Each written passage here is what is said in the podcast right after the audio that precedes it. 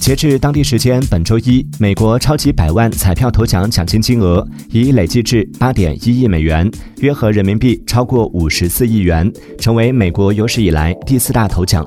按照规则，头奖获得者有两种领奖方式：一种是分期领取，即八点一亿美元奖金将在三十年时间里按年支付给中奖者；还有一种是一次性现金领取方式。您买过彩票吗？您中过最大的奖是多少？欢迎在评论区留言互动。